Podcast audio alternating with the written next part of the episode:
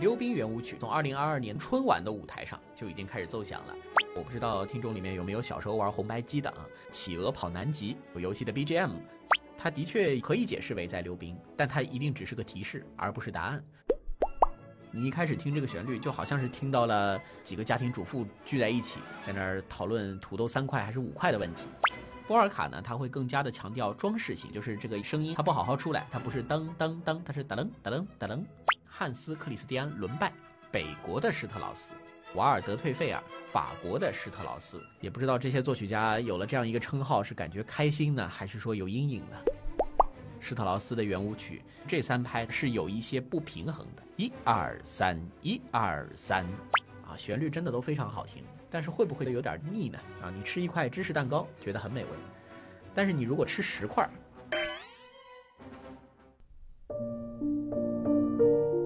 七分音符，七分干货，三分甜。各位好，我是晨曦。那最近呢，借着二零二二的冬奥会呢，有一首古典音乐还挺火的，那就是溜冰圆舞曲。好，那本期节目呢，我们就借着这首作品来聊一聊古典音乐当中的轻音乐。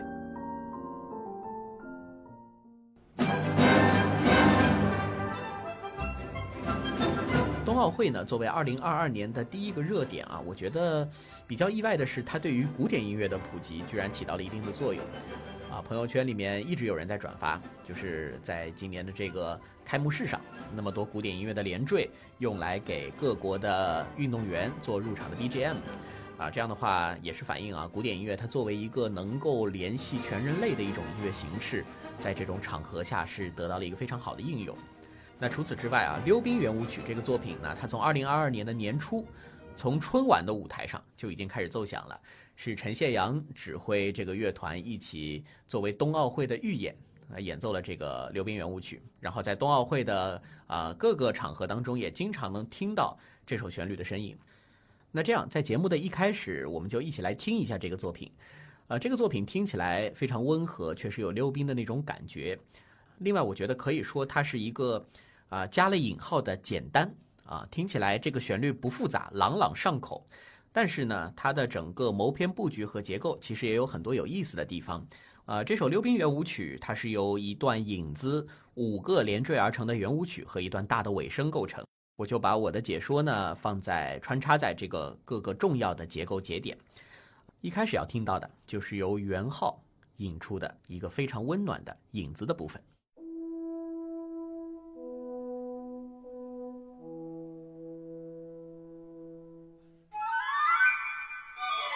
长笛的上行和弦乐的下行，它营造出的是一种略有期待的感觉。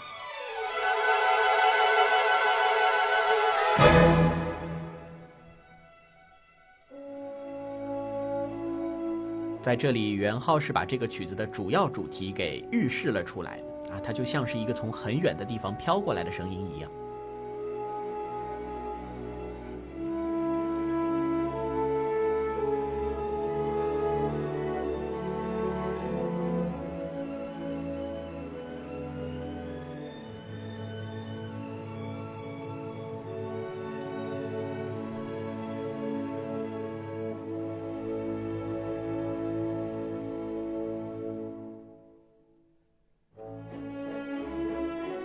作品的主体部分正式开始，听到的是第一首圆舞曲。那这个圆舞曲的第一主题就是大家最为熟悉的这一段旋律。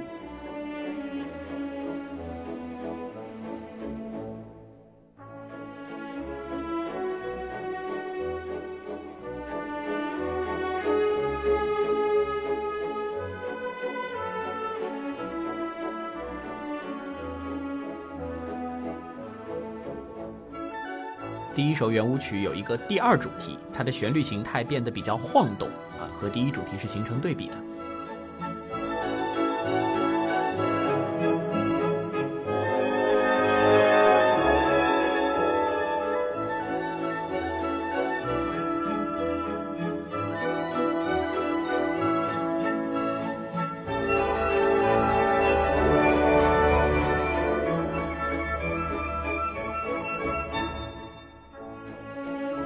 第一个主题短暂的回归。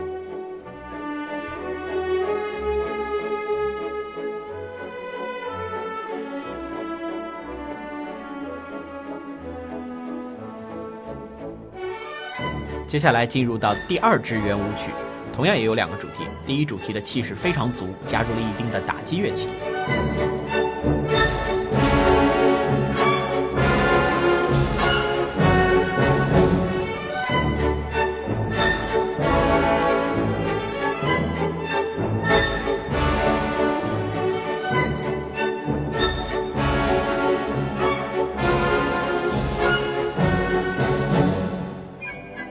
主题特征是木管乐器一些装饰的音型，就像是圣诞树上那些小的发亮的装饰一样，性格是很俏皮的。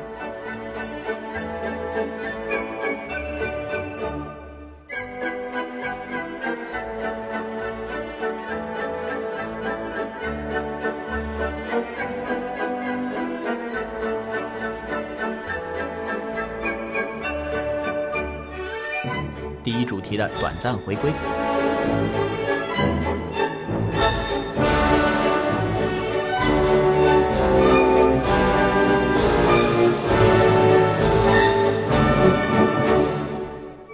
现在听到的是第三支圆舞曲。那这支圆舞曲呢？它只有一个主题，它的音调上啊，其实是由第一个圆舞曲的主题变化而来，融入了一些更暗淡的，我们说是小调的色彩。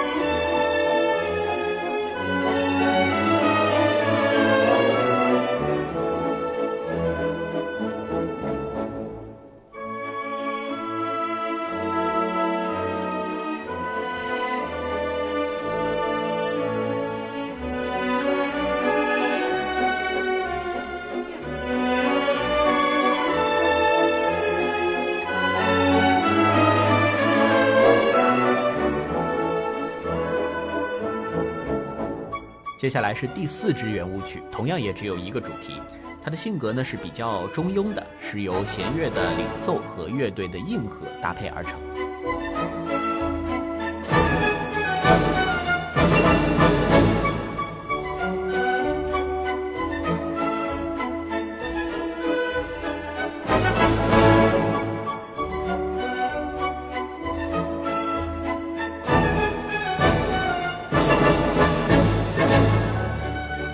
现在听到的是第五支圆舞曲，由两个主题构成。它的第一主题呢，听起来和第一、第三这两个圆舞曲都比较像啊，色彩也是比较暗淡的。第二个主题是由木管乐器领奏，乐队来附和。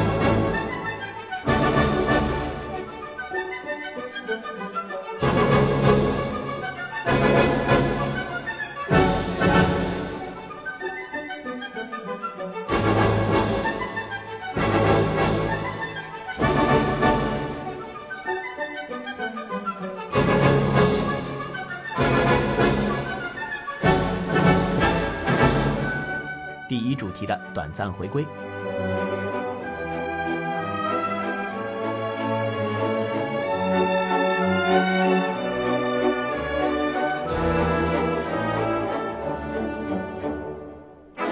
此处有一个非常短小的铜管乐器的连接。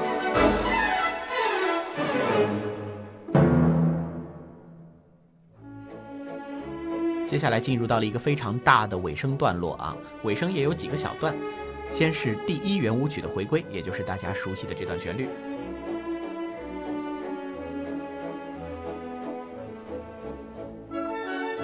第一圆舞曲的第二主题回归。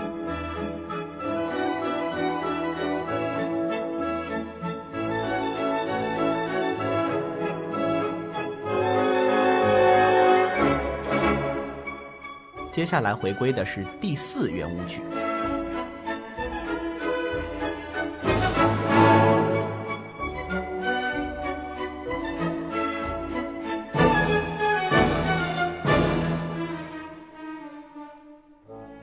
进真正的尾声，第一圆舞曲的旋律再次回归。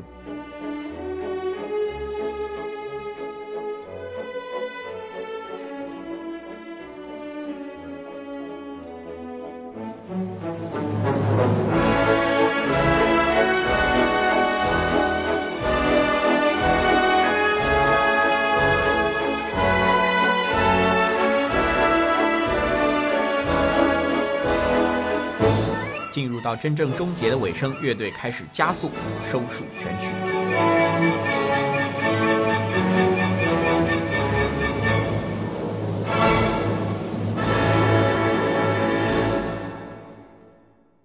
好，现在我们听完了整首《溜冰圆舞曲》啊，我觉得能带给我们真的是非常美好的一种想象。那刚刚对于这个结构布局的解说，其实我是借助到了一个软件，软件的名字叫做 Timeliner，啊，翻译过来就是时间轴。它是由美国的印第安纳大学的图书馆在二零零一年啊开发的一个软件。已经有一定年头了，但是非常实用。也就是把抽象的音乐能够变成一个比较具象的时间轴，然后再手动把它切割成一个个泡泡。啊，所以对于这个结构的图呢，我是已经放在了本期节目的详情页面当中。大家如果感兴趣的话，可以点一下那个网页，就可以完整的看到。这首溜冰圆舞曲呢，它在古典音乐当中是比较出圈的。啊，我不知道听众里面有没有小时候玩红白机的啊？如果你们玩过的话，可能玩过一个小游戏叫做《企鹅跑南极》啊。这首游戏的 BGM 就选择的是《溜冰圆舞曲》那个第一主题的旋律。这个作品的作曲家倒不是特别有名，瓦尔德退费尔是法国人，他其实创作了也有几百首作品，但真正广为流传的也只是这一首而已。那《溜冰圆舞曲》其实只是我们今天的一个影子，我们要借它来说一说整个古典音乐当中的轻音乐。哎，轻音乐提到这三个字儿，大家的第一反应可能是这样的。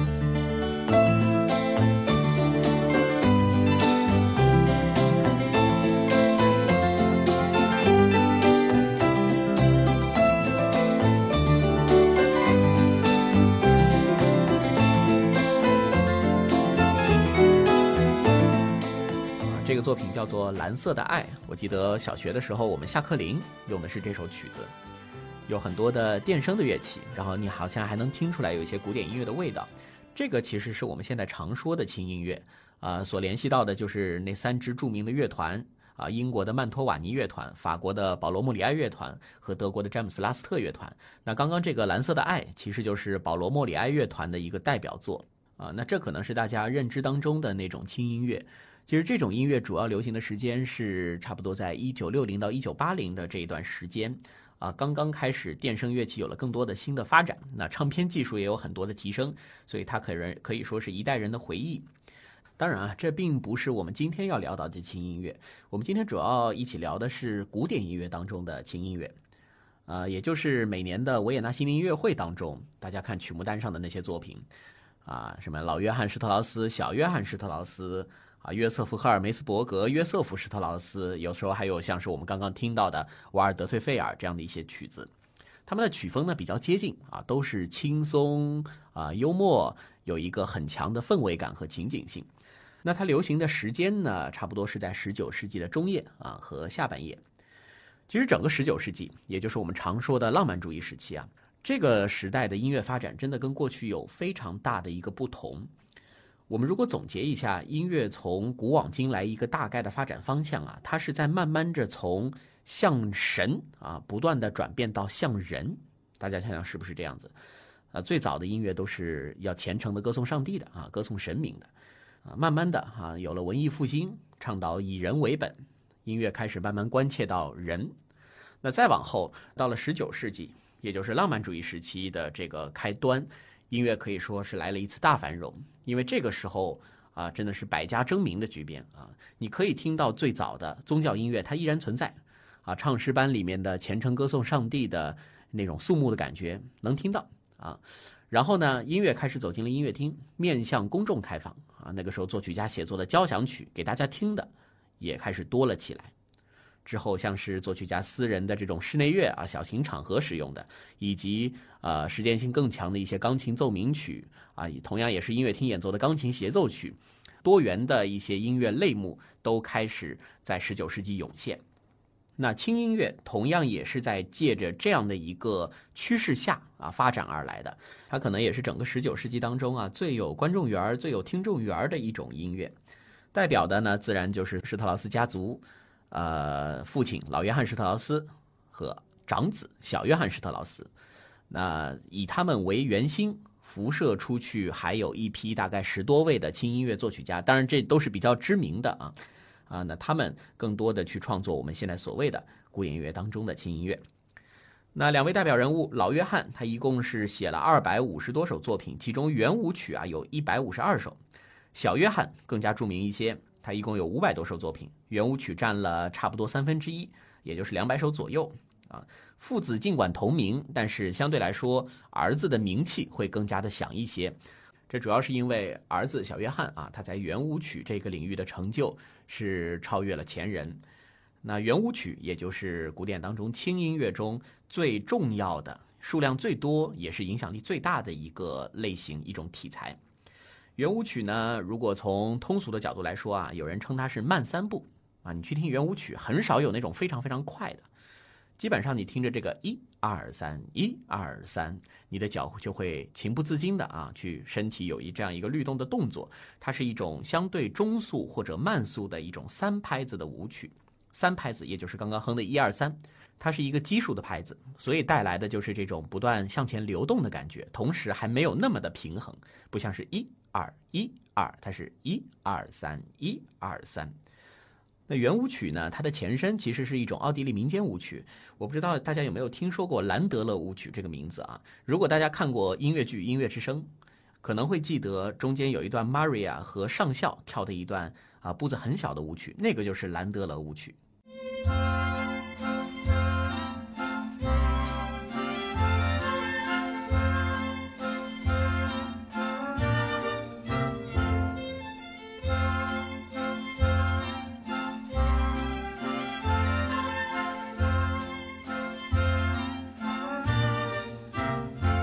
听到的就是音乐之声当中的这个兰德勒舞曲啊，伴随着这个音乐跳起的舞蹈呢，往往步子不大，而且会有一些轻轻的跳跃或者踏步的动作，因为它本来呢是在农民当中流传，农民呢作业完以后脱掉靴子，然后就可以跳这个兰德勒舞曲，经常和一种唱法相结合，那就是约德尔唱法。同样，音乐之声当中那个孤独的牧羊人啊，就是学羊叫的那个呼唤羊群的那个叫法。要把你的真声和假声相结合，那个就是约德尔唱法，所以他们更多的就是在一些欧洲的乡村当中啊使用。那后来为什么演变成圆舞曲呢？就是因为啊兰德勒这种舞曲如果要在一个大规模社交的场合使用的话，相对来说可能略显单薄，于是圆舞曲就逐渐成型了。大概在十八世纪的下半叶，成为了欧洲最广泛的一种社交舞曲。那当然啊，音乐当中的圆舞曲是不是一定就让大家跳舞的呢？那只能说大部分是，尤其是施特劳斯家族和这些轻音乐作曲家，他们的圆舞曲，那基本上你都可以伴随着它来舞蹈。但是有一些却不是，比如说在当时有一个鲜明的对比，那就是肖邦啊，钢琴诗人肖邦，他笔下的圆舞曲，那基本是没一首能跳的，因为肖邦笔下的圆舞曲，首先它都是钢琴的独奏，它不是乐队的作品。另外，它的速度往往伴随着很多啊比较自由的速度变化，你要跟着这个舞步去跳舞，基本是一个不可能完成的任务啊。比如说，我们听听它的降 E 大调第一圆舞曲。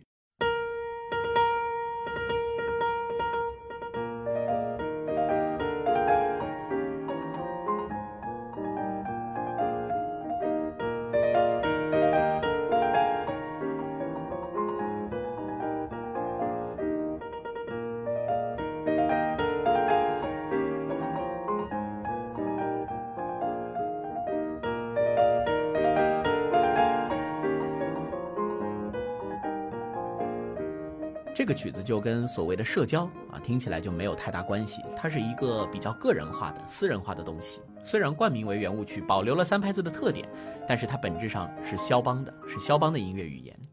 那肖邦有时候也会把圆舞曲写得非常快啊，比如说他著名的那首《小狗圆舞曲》。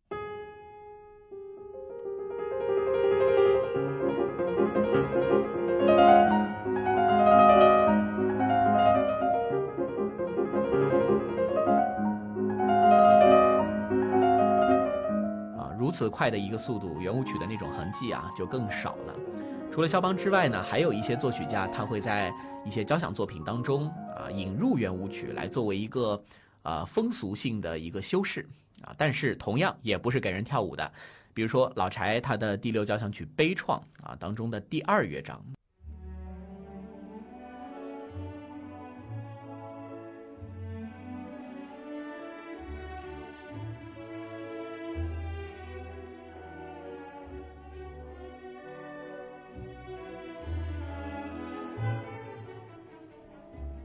这个圆舞曲啊，乍一听，可能你没觉得有啥特点，但是你如果想跟着它跳舞啊，你会发现，怎么跟都跟不上，因为这个作品它是一个五拍子的圆舞曲。五拍子是什么概念？就是一二三四五，一二三四五，它是一个相对来说有一点怪怪的拍子啊，既是奇数，又不像三拍子那样的容易跟上。五拍子的作品在音乐史当中其实都是比较少见的。那老柴的这个五拍子呢，我一直认为它有一定修辞的作用啊。他的第六交响曲写的可能是一个英雄落幕的故事，那这个时候他回光返照了，回到了年轻的时候，但是只能跛着脚去跳一段，啊不太成型的圆舞曲。那当然这是个人的一个理解啊。所以刚刚说的就是在十九世纪也并不是所有圆舞曲都是用来跳舞，当然大部分啊轻音乐作曲家写出来的圆舞曲，它还是要能在社交场合中发挥它的一个作用的。那这种社交型的圆舞曲，我们也可以称它为舞蹈型的圆舞曲。最早是谁给它定型的呢？其实就是啊施特劳斯家族的开拓者老约翰施特劳斯，以及他当时的可以说是竞争对手约瑟夫兰纳。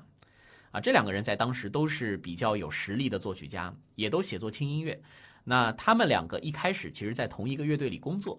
那共同把这个圆舞曲的结构给确立了下来。大概是什么样一个结构？就是一开始是一段影子，大家想想溜冰圆舞曲那个一开始非常由远及近的那个影子，之后啊会跟着连续多段圆舞曲连缀而成，经常就是五首。比如说刚刚那个溜冰圆舞曲也是五首啊，有时候呢会是四个，有时候甚至会是六个。那为什么是多段圆舞曲连缀而成呢？就是因为在社交场合大家跳舞的时候，其实是要换舞伴的。啊，你跳完第一圆舞曲以后，马上第二圆舞曲，你可能就换个人跳，或者你换一种舞步，换一个方向来跳，所以它是多段圆舞曲连缀而成。那之后就是一个比较大的尾声，这个尾声会先把几个重要圆舞曲段落的主题拿回来回忆一下，最后往往就是一个加速啊，让这个舞蹈结束的这样的一个过程。所以这个框架呢，是由老约翰施特劳斯和约瑟夫兰纳。啊，把它给定立下来，但是发扬光大却是由小约翰施特劳斯，也就是我们现在所说的圆舞曲之王。那这样，我们就来听一听小约翰圆舞曲当中最著名的那首代表作《蓝色多瑙河圆舞曲》。这个作品，我想大家应该啊，应该是耳熟能详的啊，它太有名了。这个作品其实伴随着很多故事啊，最著名的那个故事就是。呃，小约翰是在路上想到了这个曲子的旋律，然后把它系在袖子上。回去以后呢，这个衣服差一点被他老婆洗了，他于是从他老婆手中抢下了这件衣服，于是抢救出了这个蓝色多瑙河的旋律啊啊！当然，这个故事是不是真实，我非常怀疑它的真实性啊。更重要的是，我们可以用跟这个溜冰圆舞曲一样的方式来聆听蓝色多瑙河圆舞曲，你可能会惊奇的发现，啊，它们的结构真的很像。啊，除了旋律不同，发展方式略有不同，情境有所不同之外，它的结构框架是比较类似的。首先，开头的影子就像是从很远的地方啊飘过来的仙乐一样，呃，和《流冰圆舞曲》类似，它也是把第一个那个波哩哆咚在圆号的声部，把它先现了出来，把它预示了出来。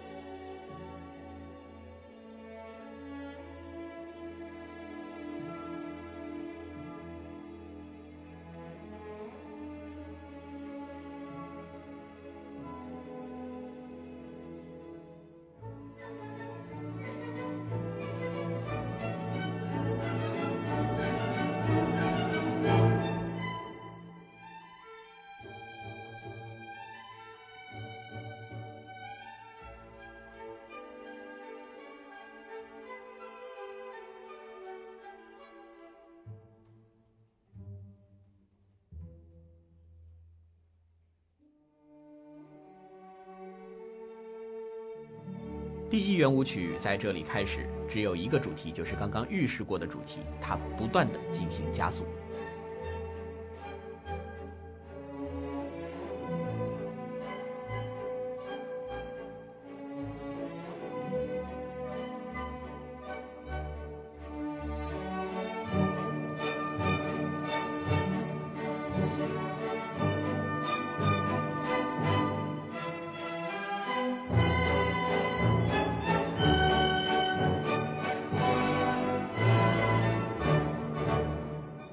现在是第二圆舞曲，有四个小的段落，其中第一段的主题，它性格是比较内敛。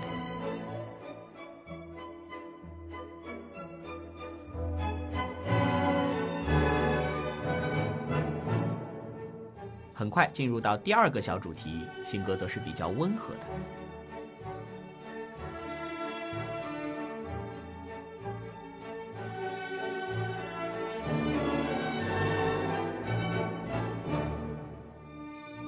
第三个主题承接而来，它带有抒情性，就像是一首歌谣一样。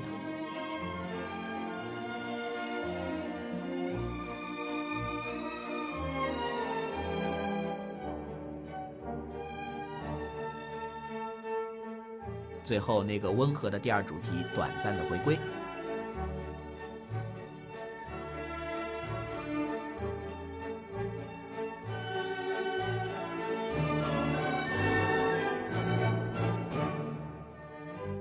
到第三个圆舞曲，两个主题，其中第一个就是现在听到的，它不平衡的节奏是一个特点。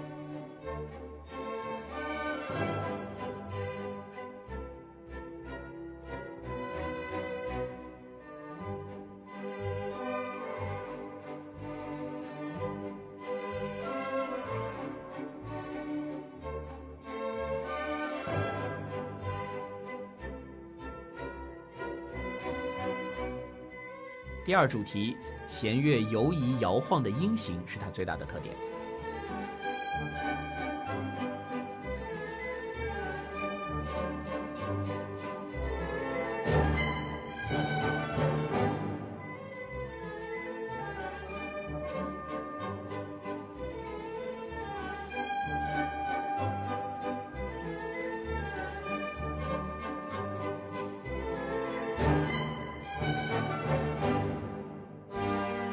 短小的铜管连接引入第四圆舞曲。那第四圆舞曲的第一主题，它是比较厚重的，再次像第一圆舞曲一样有一个加速的过程。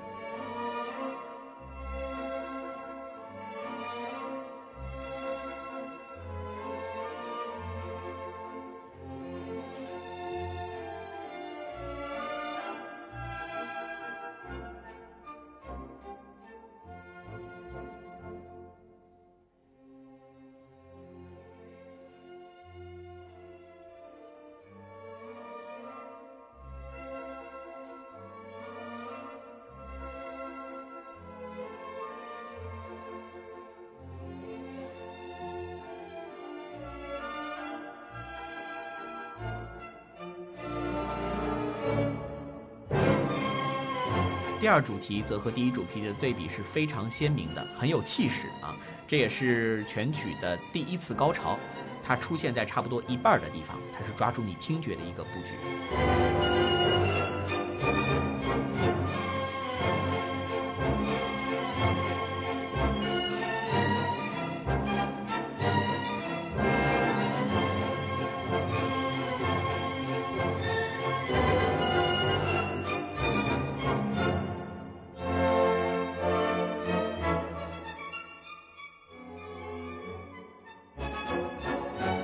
短小的链接接入的是第五个圆舞曲，这其中的第一主题啊，是我个人在《蓝色多瑙河》当中最喜欢的一段旋律，它就像是一个非常温和的少女，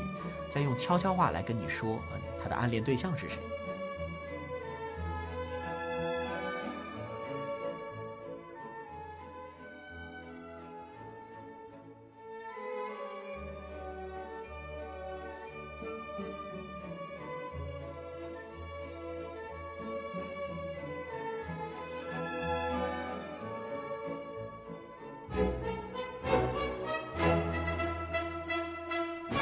第二个主题是由第一个主题变化而来，但他的性格是更加坚定了，好像是确定了那个对象就是谁。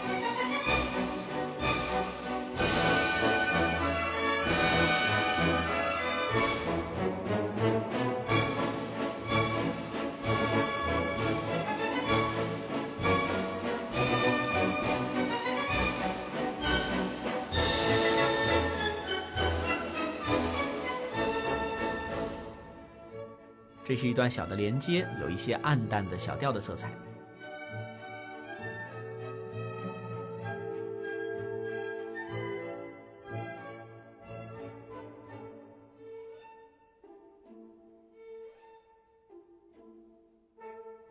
进入一个大的尾声部分，首先是第二圆舞曲的旋律回归，并且有一些更加暗淡的色彩发展。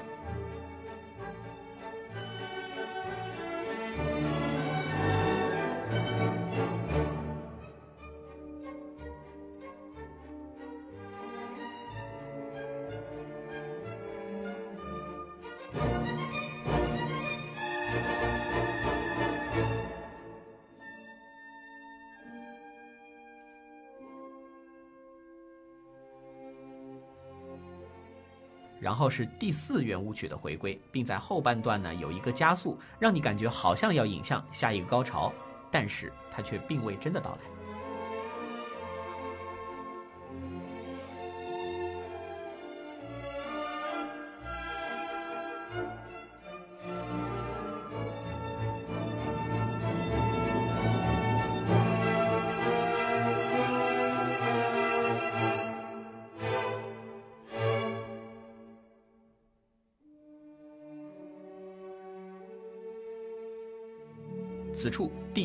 曲最熟悉的旋律回归，那旋律呢从阴柔会慢慢的转至刚强，这也是和影子的部分的那个仙乐般的感觉做了一个呼应。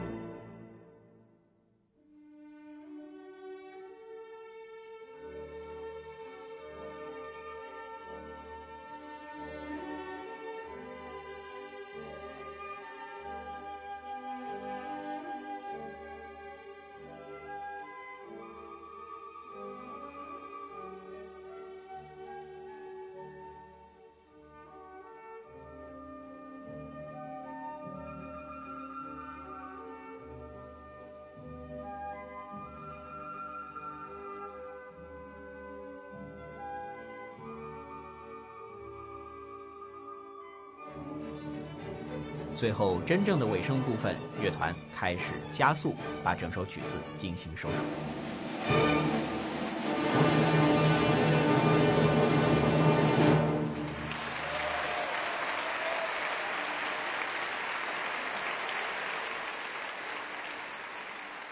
听到这段掌声啊，我自己也是真的下意识的想跟着鼓掌，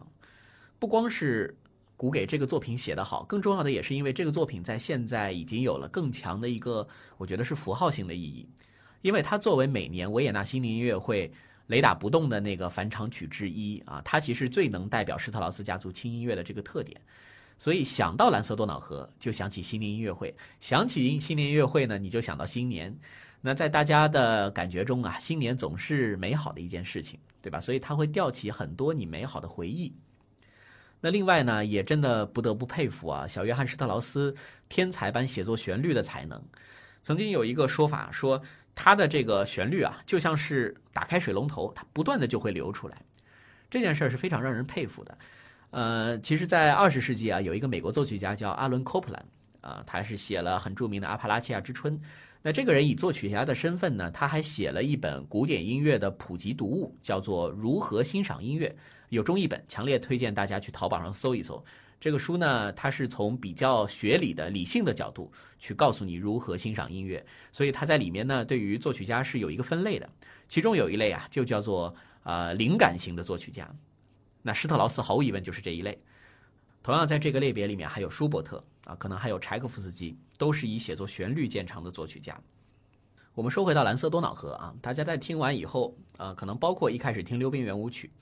呃，我确实在中间重要的那些结构节点做了一些说明，但是大家听的时候也许会有一个疑问，就是这个五个圆舞曲的风格似乎不是那么的明确，我感觉为啥这个圆舞曲就有两个主题，为啥那个圆舞曲就只有一个主题？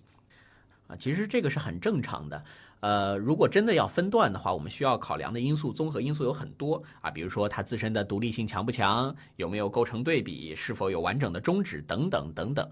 但总的来说，其实最后的这个到底是几个圆舞曲的结论啊，它不那么重要。像溜冰圆舞曲，呃，很多也是说它是四段圆舞曲，那这个其实问题不大啊。主要的关键就是知道这个圆舞曲它是多段连缀而成就可以了，因为它是要适应当时舞蹈社交的这样的一种场面，所以一定是多段圆舞曲连起来。那具体圆舞曲每个段落多长，其实会有一些因人而异的，因为大家的感觉会有所不同。那再来聊聊对于这种维也纳圆舞曲，也就是舞蹈性比较强的圆舞曲，它的一个演奏和演绎啊，基本他们都是清一色的大乐队。啊，演这样的作品难吗？啊，说实话不难，技术难度真的是不大。我大学的时候在交响乐团里面吹单簧管啊，吹了有三年。那个时候比较怕的就是拿到一些交响作品，因为学生乐队呢，首先它就本身不可能，你说学生乐队演奏马勒啊，那是极其罕见的啊。基本我们拿到贝多芬，那就已经觉得挺难了啊。然后到浪漫主义一些大型的交响作品，技术都未必简单。但是啊，如果拿到一个施特劳斯，哎呦，很开心。啊，大多数技术难度都不会特别大，啊，当然了，你真的要把施特劳斯演绎出那种维也纳爱乐的味道，那是相当难的一个事情。为什么我们总说啊，施特劳斯的圆舞曲要维也纳爱乐和维也纳交响这两个乐团演奏出来才是最地道的感觉？很大程度上，因为他们掌握了一个密码，这个密码叫做维也纳三拍。什么意思呢？就是维也纳的这个圆舞曲的三拍子啊，这个一二三，一二三。你仔细去听，其实这三拍它不是完全均匀等分的，而是有一些不平衡的。它是这样的：一二三，一二三，一二三，一二三。我其实说的不是特别准，也就是那个二啊，它要往前靠，一和二的距离会更近一些，二和三的距离它会更加的远一些。哎，我们可以听一下《蓝色多瑙河》第一圆舞曲开头加速的这个地方，应该能感知的非常明显。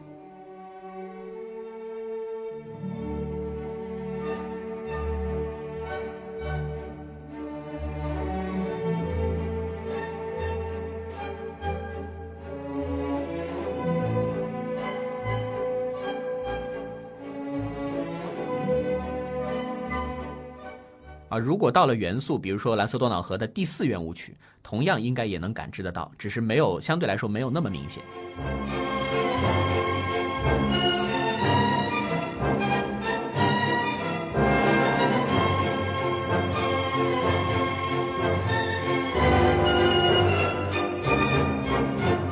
哎，这个很有意思啊，它不平衡，也就是说，如果我们现在想象啊，你面前有一根线段。这个线段上面画了三个点，一个在头上，一个在中间，一个在尾巴。啊，正常的话，如果是等分，它应该是等分成两个。但是维也纳三拍呢，它第二个点会更靠前，也就是说，它的左边跟右边两个线段会成一个基本接近于黄金分割这样的一个关系。啊，那这种不平衡啊，会带来的效果其实是非常好的。你想想看，轻音乐啊，那么多作品，那么多圆舞曲，轻音乐作曲家加起来写了有得有上千首，可能有几千首。如果都用规整的节拍去打的话，啊，无论是听众还是演奏家，他的耳朵早就生茧了。所以这个时候一些不平衡的处理，它往往能带来一些惊喜的效果。这就好比平常我们生活当中，我们经常说，哎呀，这人有强迫症，对吧？他什么东西都要做成对称的。呃，但是我现在的一个感觉呢，最早我也是觉得对称的东西好看。但是越到后来越发现，不对称的东西反而它有可能有一些更惊喜的美在里面，啊，你在一个大体对称的情况下，突然有一点小惊喜，啊，这个是很有意思的一件事情。维也纳三拍其实就是这个道理。啊，关于圆舞曲，我们可以再多说一点，啊，大家如果感兴趣的话，可以去搜一搜安德烈瑞欧这位小提琴演奏家和他率领的乐团，啊，他的乐团呢。可以说是当代对于施特劳斯的一种视觉上的复刻。因为当时施特劳斯自己他在兼任指挥家的时候，他往往也兼任第一小提琴，边拉边挥。呃，当然除了他的轻歌剧，啊，他的圆舞曲很多时候都会这么干，一个小提琴领奏，然后后面大家一起。所以你去看安德烈瑞欧的乐团，他也往往穿的是晚礼服，他不是穿的西装或者燕尾服。前面聊到的圆舞曲呢，它是轻音乐当中最重要啊，数量最多也是最主流的一种题材。那除了圆舞曲之外，其实还是有好多种舞曲题材，它会混合在轻音乐当中。比如说听维也纳心灵音乐会啊，它不可能是全场圆舞曲，快的慢的总要穿插开，因为圆舞曲总的来说速度是中慢速啊，那有慢自然就有快。哎，那这里小福插播一个冷知识，呃，大家在听维也纳心灵音乐会的时候，听到是维也纳爱乐啊，所以可能觉得维也纳爱乐它是很厉害的乐团。其实维也纳还有一个乐团叫做维也纳交响乐团啊，交响跟爱乐它基本上是齐名的，都是欧洲最牛的交响乐团之一。那为什么维也纳交响它不在新年音乐会的时候上呢？就是因为这两个乐团它是有默契的，在这个本地演出的时候，施特劳斯的这一套曲目是维也纳爱乐乐团演奏。但是到了全球巡演的时候，施特劳斯这一套曲目就是交给维也纳交响乐团，啊，所以这也是为什么维也纳爱乐乐团他在全球巡演的时候，他几乎不演奏这个施特劳斯的作品，哪怕很多人想听啊，这个活是交给维也纳交响乐团来完成的。除了圆舞曲以外，轻音乐中第二有影响力的题材可能就是进行曲，啊，土耳其进行曲大家都听过啊，但是那并不是一首轻音乐啊。轻音乐的进行曲呢，主要写的其实还是施特劳斯家族，最有名的就是老约翰施特劳斯的那首拉德斯基进行曲啊，每年维也纳心灵音乐会的压轴作品。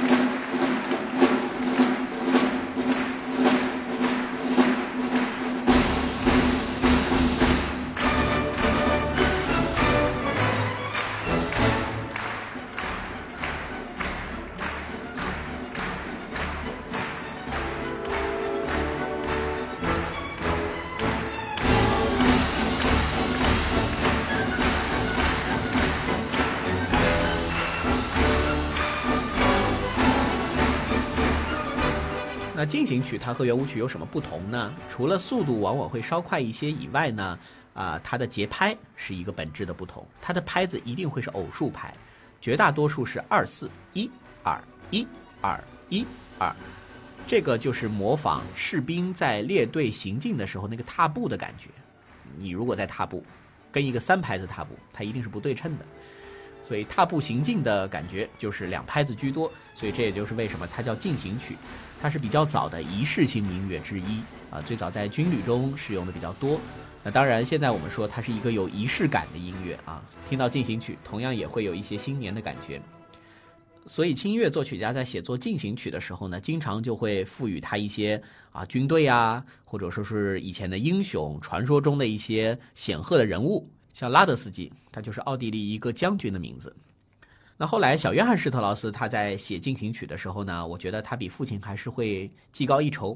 他会把更多我们说不同国家风俗性的元素融合进来。比如说在欧洲啊，大家听到的都是古典音乐，听不到什么呢？东方的音乐啊，中东的音乐，埃及的，这就是听不到的，对吧？所以他就写了一个埃及进行曲。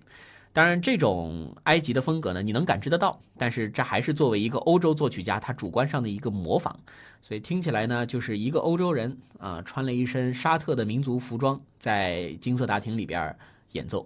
是这样一种有点混搭的感觉。我们也可以听一听这首埃及进行曲的开头。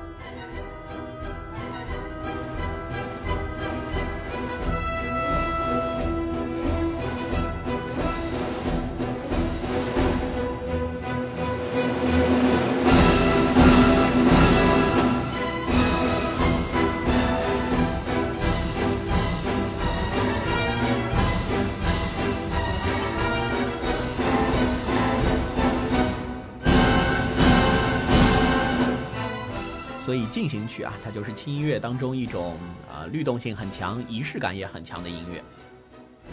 除了它之外啊，还有两种大家可能也听过，一个叫波尔卡啊，一个叫加洛普。这两个我们可以放在一起聊，因为它们本质上其实挺像的，都是偶数拍啊，也就是一二一二或者一二三四一二三四，都是这样的一种感觉。但往往它们的速度呢，会比进行曲要更快一些。因为进行曲你要照顾到啊士兵踏步啊这两种舞曲，它相对来说民间的因素会更加强烈一些，所以它就可以摆脱速度的限制和制约啊发展上去。呃，主要的区别，波尔卡呢是一种起源于捷克的舞蹈，而加洛普它是起源于德国。呃，波尔卡呢它会更加的强调装饰性啊。什么叫装饰性呢？也就是这个声音啊，它不好好出来，它不是噔噔噔，它是噔噔噔噔噔。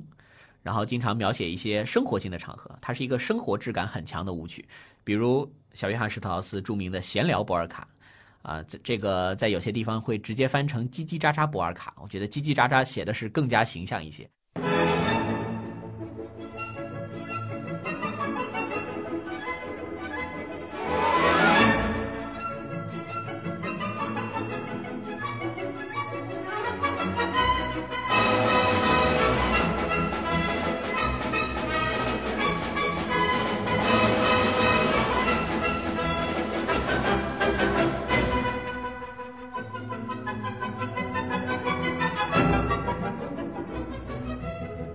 开始听这个旋律，就好像是听到了，啊，这个几个家庭主妇聚在一起，在那儿讨论土豆三块还是五块的问题啊，叽叽喳喳，就是这样的一个感觉。啊，相对而言，加洛普的速度可能会更快一些，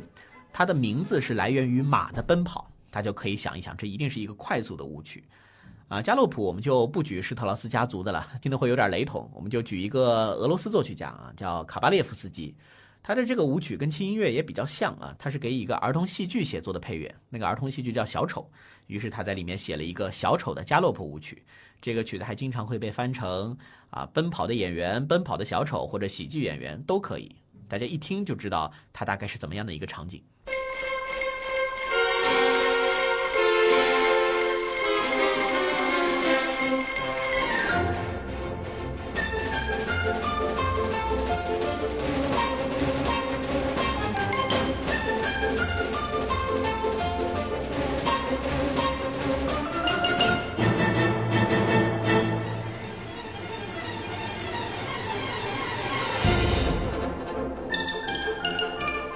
特别俏皮而且很滑稽的一个即视感，就真的像是一个红鼻子小丑在你面前跑来跑去的这样一种感觉。所以波尔卡和加洛普啊，他们都在维也纳新年音乐会当中是经常也能听到。还有一种比较小众啊，叫做四对舞啊，也被称为四对方舞。方是正方形的那个方，就是大家排列成一个方形这样的组合去跳。啊，在圆舞曲出现之前呢，它是一种比较主流的社交型舞曲。但是后来有了圆舞曲，律动感更加强啊，那圆舞曲就变成了社交大户。那四对五的音乐呢，还是经常会在轻音乐作曲家的作品当中听到。而且这个四对五啊，呃，并不一定是轻音乐作曲家的原创的旋律。作曲家经常会拿一些著名的歌剧作品啊，比如说威尔第的《假面舞会》。啊，比如说奥芬巴赫的《天堂与地狱》，那里面有一段非常有名的康康舞曲，还有像是罗西尼的《威廉退尔》，哎，把这个歌剧里面选几段过来，编成四对舞。当然，呃，作曲家在写作的时候也会加入一些自己程度上的改编啊，但是本质上这个旋律是别人的啊，不是你自己的，所以这样流传下来的四对舞还是比较多的。我们现在听到的就是威尔第的《假面舞会》四对舞开头的一个片段。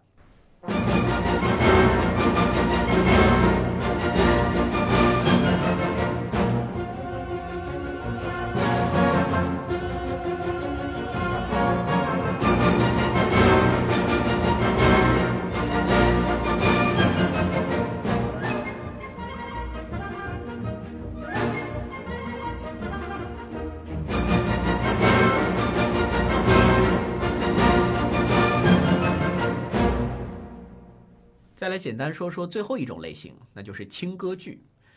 啊，这个题材其实完全可以单独开一期节目了，因为轻歌剧本身还是有着非常长的一个发展周期，而且它的构成远远比圆舞曲要更加的复杂。轻歌剧啊是什么意思呢？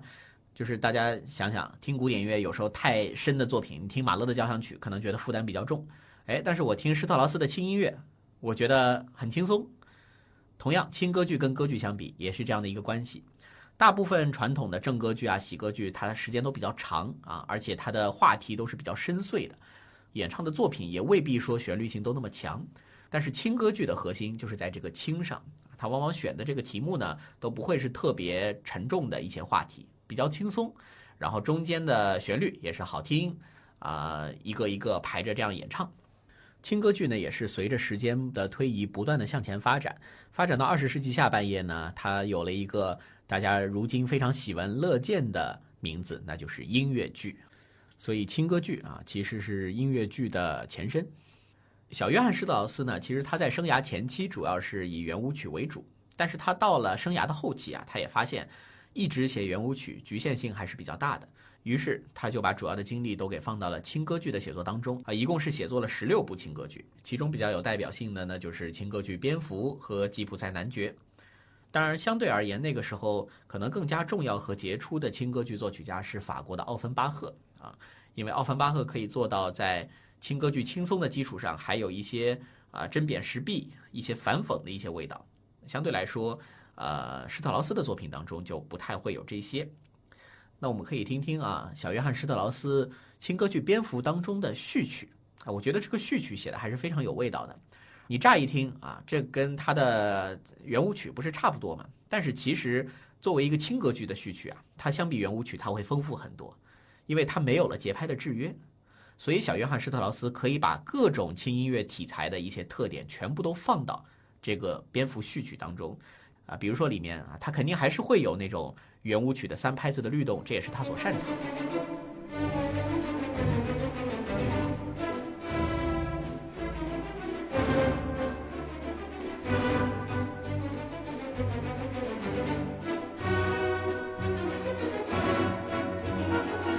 除此之外啊，他还会有非常风俗性、装饰性、接近波尔卡的这样的段落。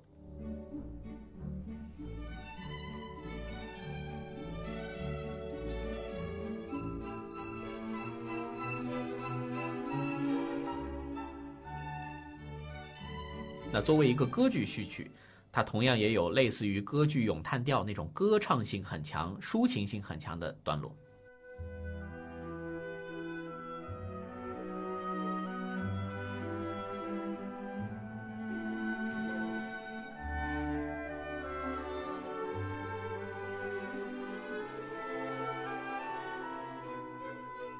那整个序曲的尾声部分，也不光像圆舞曲这个样子，只是加个速。啊，它还更像一个加洛普舞曲，还挺长的啊，在不断的这个加速冲击当中，让这个序曲有一个落幕。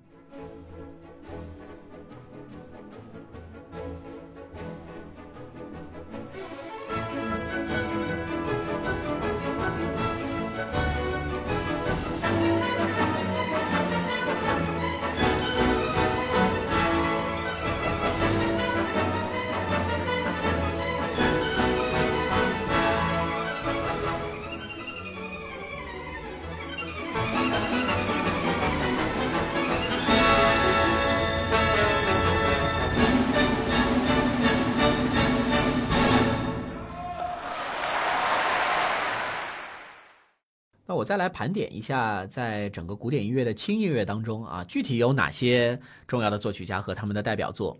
呃，施特劳斯、老约翰和小约翰刚刚已经说的挺多了。那除了他俩之外，其实还活跃着一批作曲家。首先，他们家族中就还有两个，长子小约翰是最有名的，另外两个儿子啊也不差，只是跟父兄相比呢稍微暗淡一些。约瑟夫·施特劳斯是家族当中的次子啊，老二。他呢是写作钢琴的小品和舞曲为主啊，共计呢也是写了三百多首曲子了。风格上其实跟他的哥哥非常像，而且你要是单拿他的某一部作品出来，你会觉得哎呦这个也非常棒啊。像他的代表作啊，《奥地利春宴圆舞曲》，这个是我非常喜欢的作品。开头呢有一段单簧管主奏的影子，这个影子你可以说它是一个类似于女高音的咏叹，也可以说它就像是一个啊春燕飞过来的这样的一个场景，非常的优美。我们可以听听它影子当中啊单簧管这样一个片段。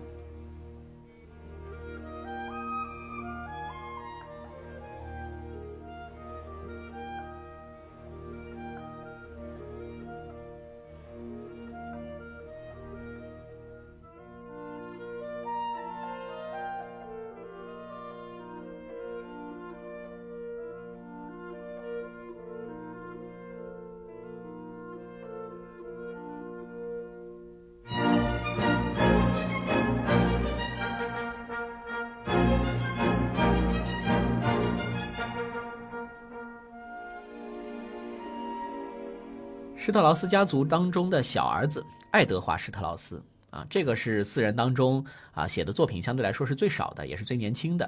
啊。我们也可以简单听一听，在二零二二，也就是今年的呃维也纳新年音乐会上啊，巴伦博伊姆指挥爱德华·施特劳斯的一首小曲子啊，叫《编年简史快速波尔卡》。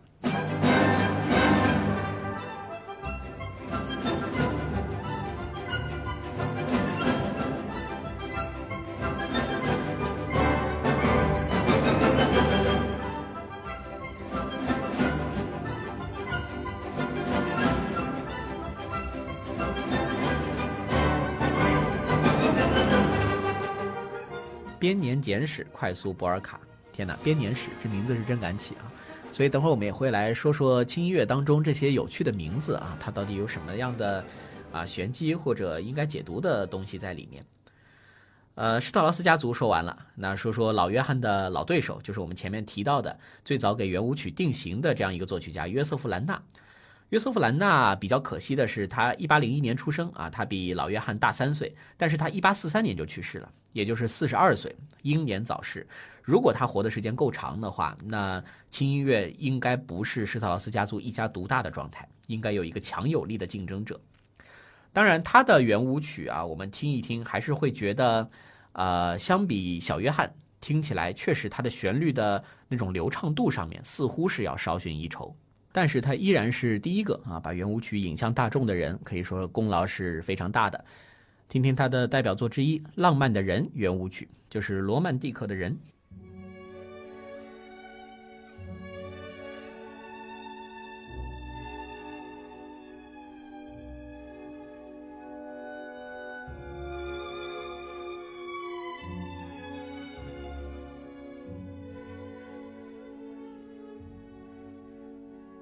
好，约瑟夫·兰纳啊，老约翰·施特劳斯的对手。那施特劳斯家族整个影响力在欧洲很大，导致了周围一些其他国家的知名作曲家甚至都会用施特劳斯的家族命名。什么意思呢？我们要说到的这个人汉斯·克里斯蒂安·伦拜啊，简称就是伦拜，他被称为是北国的施特劳斯，因为他是一个丹麦人。他的代表作是一首加洛普啊，叫做《香槟加洛普》。这个曲子在维也纳新年音乐会上的上演频率非常高。因为指挥家都喜欢用它开开玩笑，对吧？啊，在这个作品开始就有明显一个香槟开盖的声音。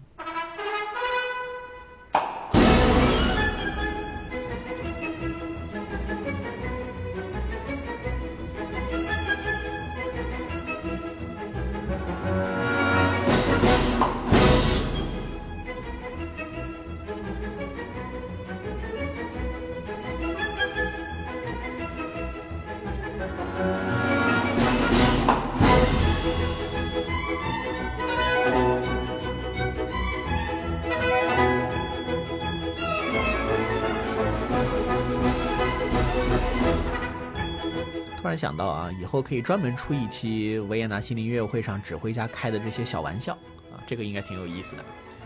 所以这是香槟加洛普。那接下来这位就不多说了啊，瓦尔德退费尔，他的代表作就是我们前面听到的溜冰圆舞曲。他还有一个别称啊，瓦尔德退费尔被称为法国的施特劳斯。也不知道这些作曲家有了这样一个称号是感觉开心呢，还是说有阴影呢？你活在了别人的阴影之下啊。当然，这也是对你地位的一种认可。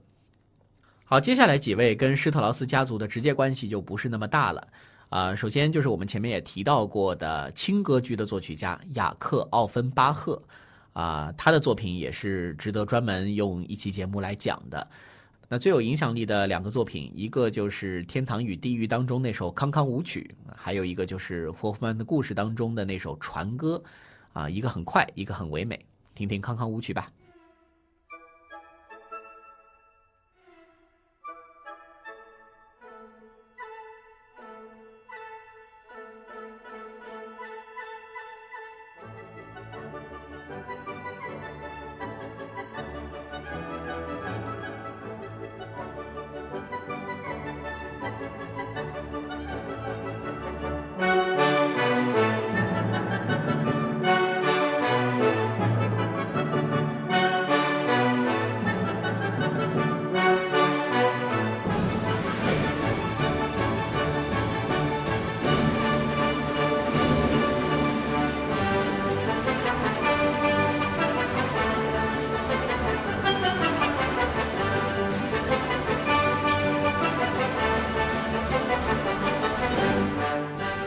一位名字可能比较陌生啊，但是维也纳新年音乐会当中还是经常会出现小约瑟夫·赫尔梅斯伯格。他呢其实也是出生于一个音乐世家啊，跟老约翰、小约翰的这个情况比较像啊，但是他活跃时间比较晚。另外，他也不是完全写作轻音乐。他的代表作呢是《小广告商加洛普》。此外啊，小约瑟夫·赫尔梅斯伯格呢还有一首《小精灵之舞》啊，这个并不是一首圆舞曲或者加洛普了。它听起来啊，会跟那个法国作曲家杜卡的小巫师，哎，有那么一点点像啊。大家听一耳朵，不知道有没有这种感觉啊？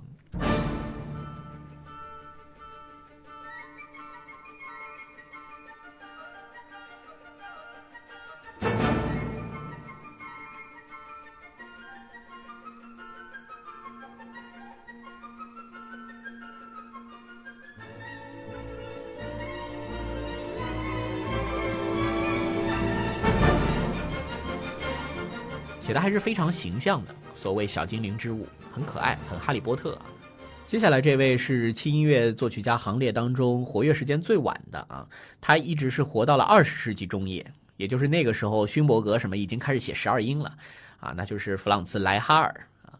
奥地利作曲家，他基本上是以写作轻音乐为主，尽管他的音乐流行的那个时局啊。已经是各种二十世纪先锋的作曲观念已经涌入了，但是他还是比较坚持的去写作这些好听的、有功能性的音乐。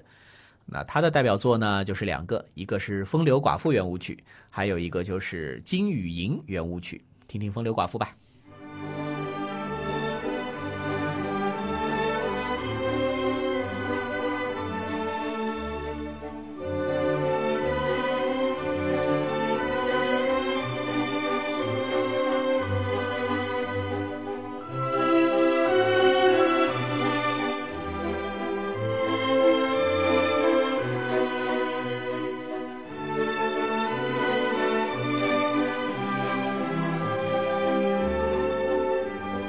压轴出场的这一位啊，名字可能比较陌生，叫做奥托·尼古莱。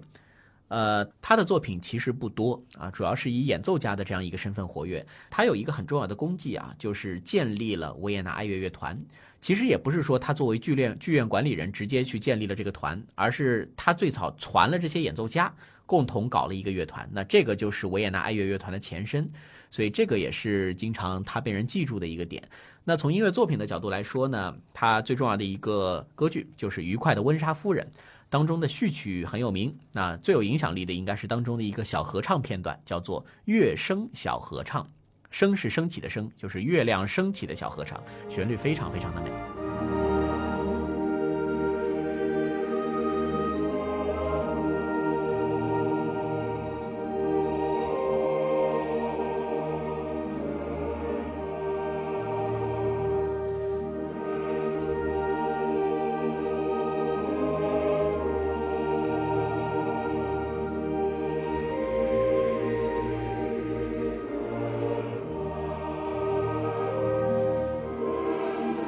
这首《约声小合唱》啊，二零一七年杜达梅尔是在维也纳心灵音乐会的舞台上指挥了这个作品，来纪念奥托·尼古莱。啊，所以我们就把主要的一些轻音乐作曲家的啊名字和他们的代表作已经盘完了啊，还会有一些不太知名的啊，但是主要的基本上都在这边了。那听到这边啊，我不知道大家会不会有一个感觉啊，旋律真的都非常好听，一首比一首好听，都是能写到你心里，但是会不会觉得有点腻呢？啊，我是会有一点这样的感觉。这就好比你吃美食啊，你吃一块芝士蛋糕觉得很美味。但是你如果吃十块，你就会感觉后面的不再是美味，而是有点腻了。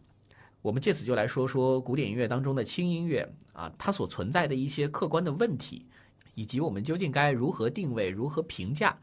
啊这样的一类音乐。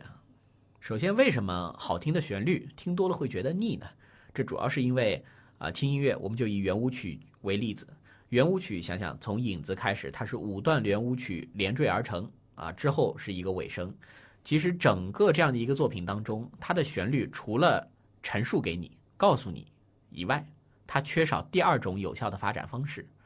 换句话说，也就是缺少其他大部分音乐作品都具备的那个展开。啊，展开这个东西啊，从最早有了交响乐、有了奏鸣曲以后，其实就开始有了。把它第一次发扬光大的应该是贝多芬啊。我们想想。想想施特劳斯的《蓝色多瑙河》，我们再想想贝多芬的《命运交响曲》。《命运交响曲》的中段啊，那个展开部，大家听一听。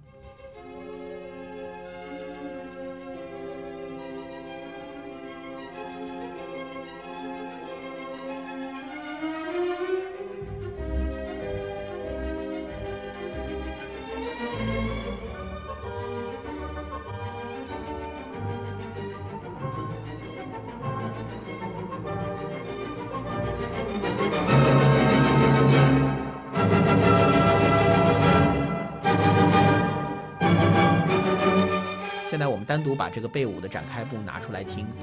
你说我们单纯的评价它好听，它似乎没有蓝色多瑙河好听，但是它带来的是一种什么样的感觉？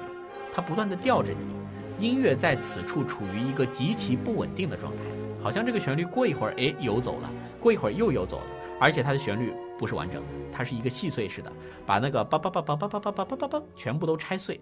抛在一起。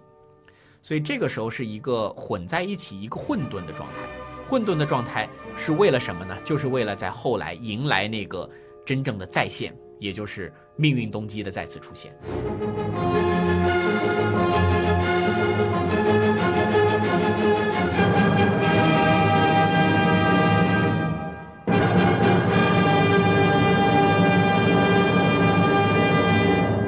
所以大家试想啊。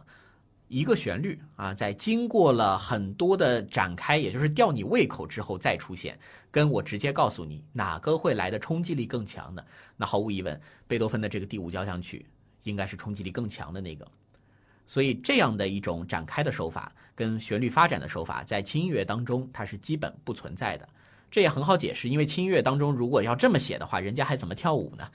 对吧？所以这也就是为什么一个作品由好听的旋律构成。它相对来说会不那么耐听，啊，你去连续听三遍贝五啊，应该不会觉得腻。但是连续听三遍或者更多的蓝色多瑙河，你可能会就会觉得，啊，这个没有太多惊喜感了。啊，那除此之外呢，还有一个就是轻音乐它能够酝酿出的音乐风格其实是比较受限的。小约翰施特劳斯他的圆舞曲跟进行曲放出来。你一听啊，都是很好听，但是也差不多都是那个味儿。这个时候换一个作曲家，哪怕不是很知名的轻音乐作曲家，你也一听就是比较雷同的。所以对于作曲家来说，要在这个领域里面找一些创意，其实是比较难的，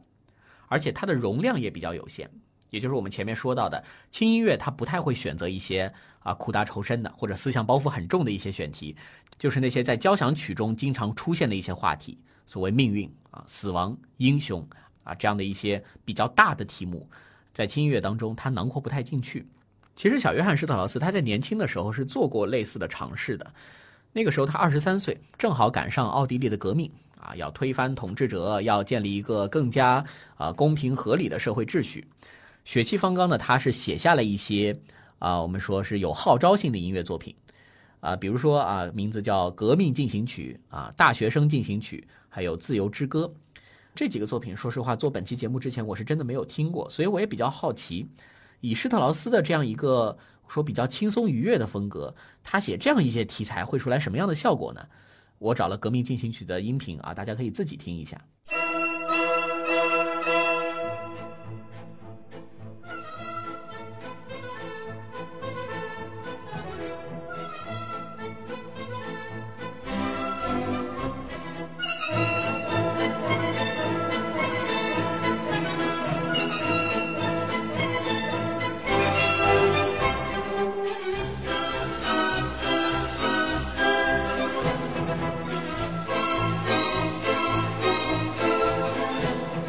就是听下来啊，它尽管叫革命进行曲，但是它里面真正激发你去革命的那种力量还是非常非常有限的。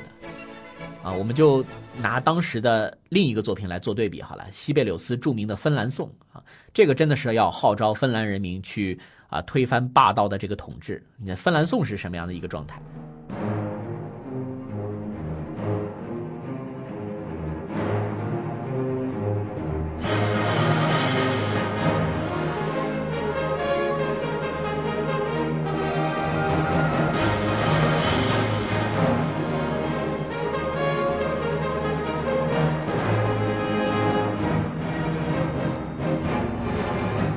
所以这个一对比之下呢，效果就真的差了很多。这就是轻音乐的第二个缺点，它相对来说能囊括的内容实在是太少了。所以在青年之后啊，革命也很快被镇压，施特劳斯也就没有延续之前的这个创作的思路，他也就再没有尝试过把这种比较重的内容题材放到他的音乐作品当中，而是更多的去写一些啊当权者跟上流社会喜欢的一些作品。他还经常写一些违约作品。比如说啊，奥地利皇帝遇刺但脱险了，写下了一首《脱险狂欢进行曲》啊。那皇帝的婚礼写了一个《淘金娘花冠圆舞曲》。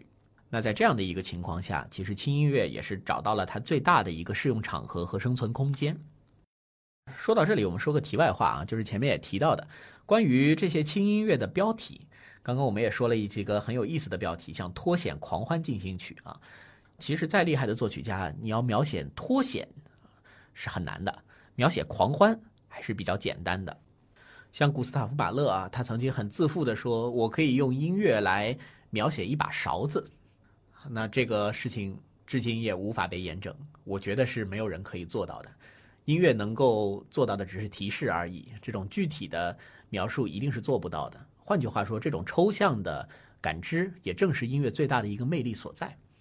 那轻音乐的标题啊，有什么样的作用？其实大家欣赏轻音乐的时候，我的一个观点跟看法就是，这个标题看过就可以了，根本不用去联想它跟音乐作品有什么关系，经常就没有什么关系。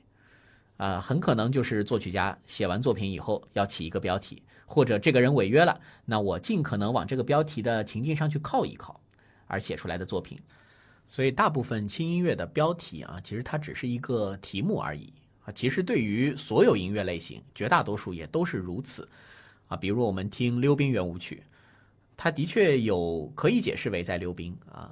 但它一定只是个提示，而不是答案。你可能能有成百上千种解释，来想一想自己在这个曲子里面感受到了什么。在音乐当中啊，除了一些浪漫主义的，像是交响诗李斯特的交响诗啊，民族乐派的一些交响组曲，这样的音乐叫做标题音乐啊。那这个呢是有很强的一个文本的意涵在里面啊，欣赏这样的音乐最好是知道一下到底发生了什么故事或者有什么蓝本啊，其他大部分音乐呢，这个标题其实都是看过就好。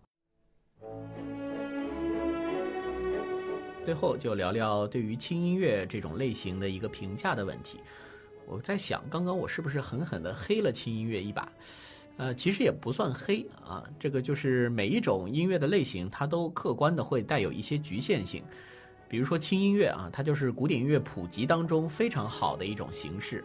你如果和室内乐相比，显然它的普及难度要低很多，但相对而言，它能够承载的容量呢，自然就少。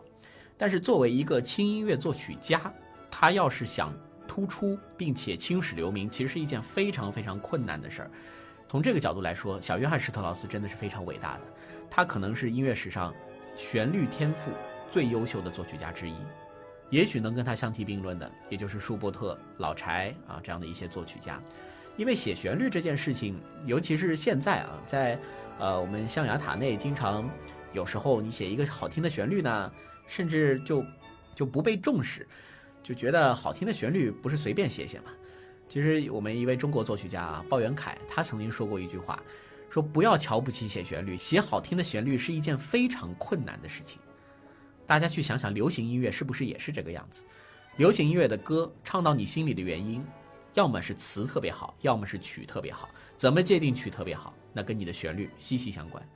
那轻音乐它其实就是当时的流行音乐，所以要有非凡的旋律写作才能，你的作品才能留得下来。这个是作为轻音乐作曲家非常不容易的一点啊，我觉得。所以为什么小约翰施特劳斯能够在当时得到几乎所有大作曲家的一个肯定？像李斯特、勃拉姆斯，勃拉姆斯甚至说我可以用我所有的音乐作品啊去换蓝色多瑙河的那段旋律，啊，尽管他们做的事情是不一样的，但是他们应该是互相认可的。那对于轻音乐的定位，其实它也是音乐发展中的一个必然的产物。啊，因为我们的音乐是从神不断迁移到人，是从宫廷贵族的阶层不断的在向普罗老百姓去迁移，所以圆舞曲这样比较好听的，它能够覆盖人群比较广的这样一些作品，自然就在整个十九世纪的下半叶呢，是发挥了它应有的作用。好，那本期节目呢，就跟大家一起聊的差不多了。大家如果想在七分音符当中啊听到一些什么样的选题的话，欢迎在评论区或者私信发送给我都可以。我如果看到一些非常想做的选题的话，那就尽可能的快速呈现给大家。那就下期见，拜拜。